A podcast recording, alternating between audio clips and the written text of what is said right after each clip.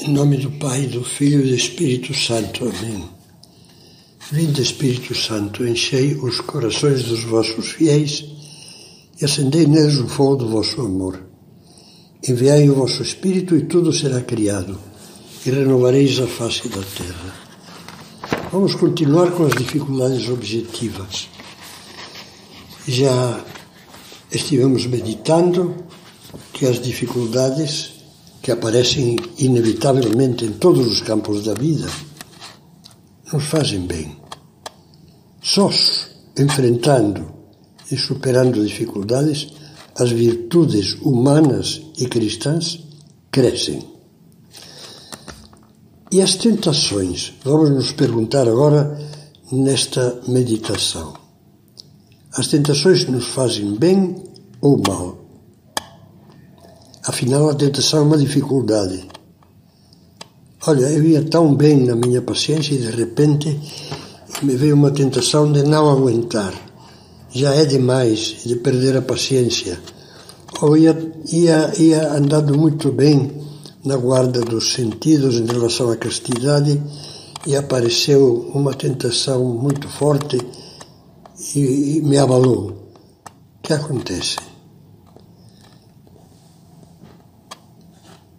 Entendemos por tentação tudo aquilo que vindo de dentro, de dentro, ou seja, da nossa imaginação, dos nossos instintos, vindo de dentro ou de fora de nós, nos incita à prática por pensamentos, palavras, ações ou omissões de um mal moral, de um pecado.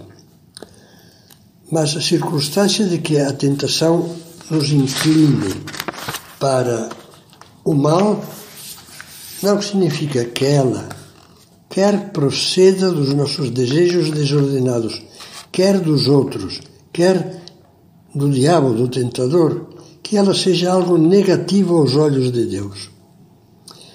Se prestarmos atenção ao texto do Pai Nosso, perceberemos que nesta oração Cristo não nos ensina a pedir de modo absoluto livrai-nos do mal. Mas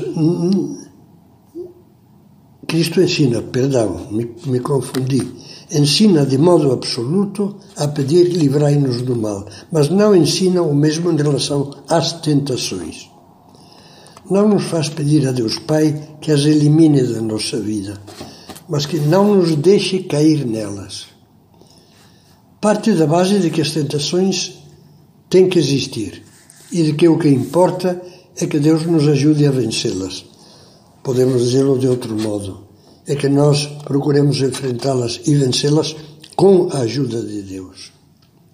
Isso porque a tentação, que é uma dificuldade na prática da verdade, da virtude, pode ser-nos muito útil, como acontece com as outras dificuldades. Útil para fortalecermos, fortalecer-nos no bem.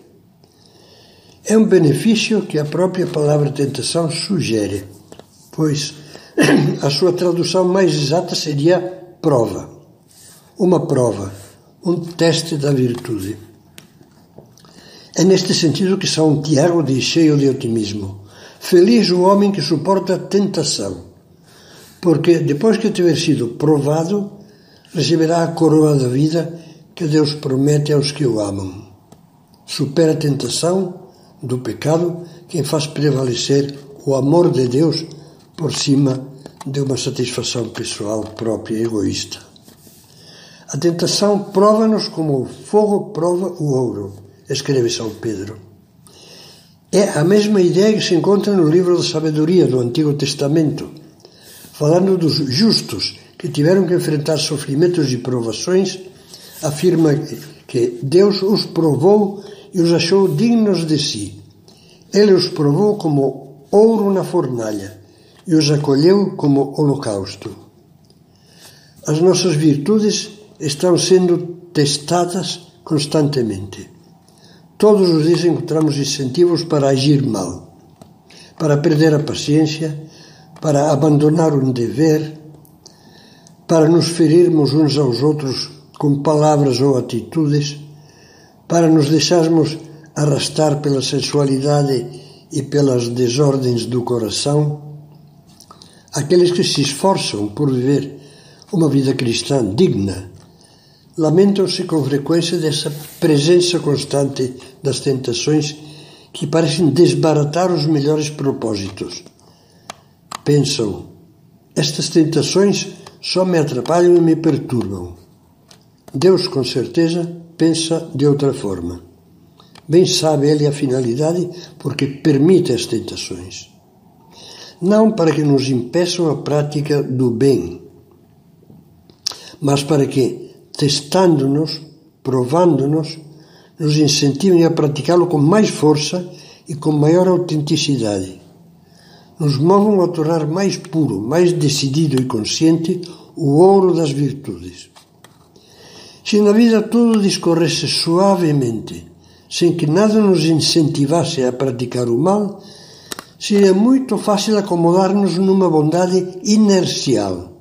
Deixa correr. Está indo tudo bem. Imaginar que estávamos caminhando bem quando na realidade talvez nos estivéssemos afundando insensivelmente na rotina. Não fosse a tentação, a provação que vem despertar-nos do sono, seria fácil entregar-nos à sonolência e até mesmo à morte espiritual. Na mesma morte, perdão, da mesma maneira que se entrega à morte física sem o perceber, aquele que à noite aspira dormindo as emanações de um escapamento de gás.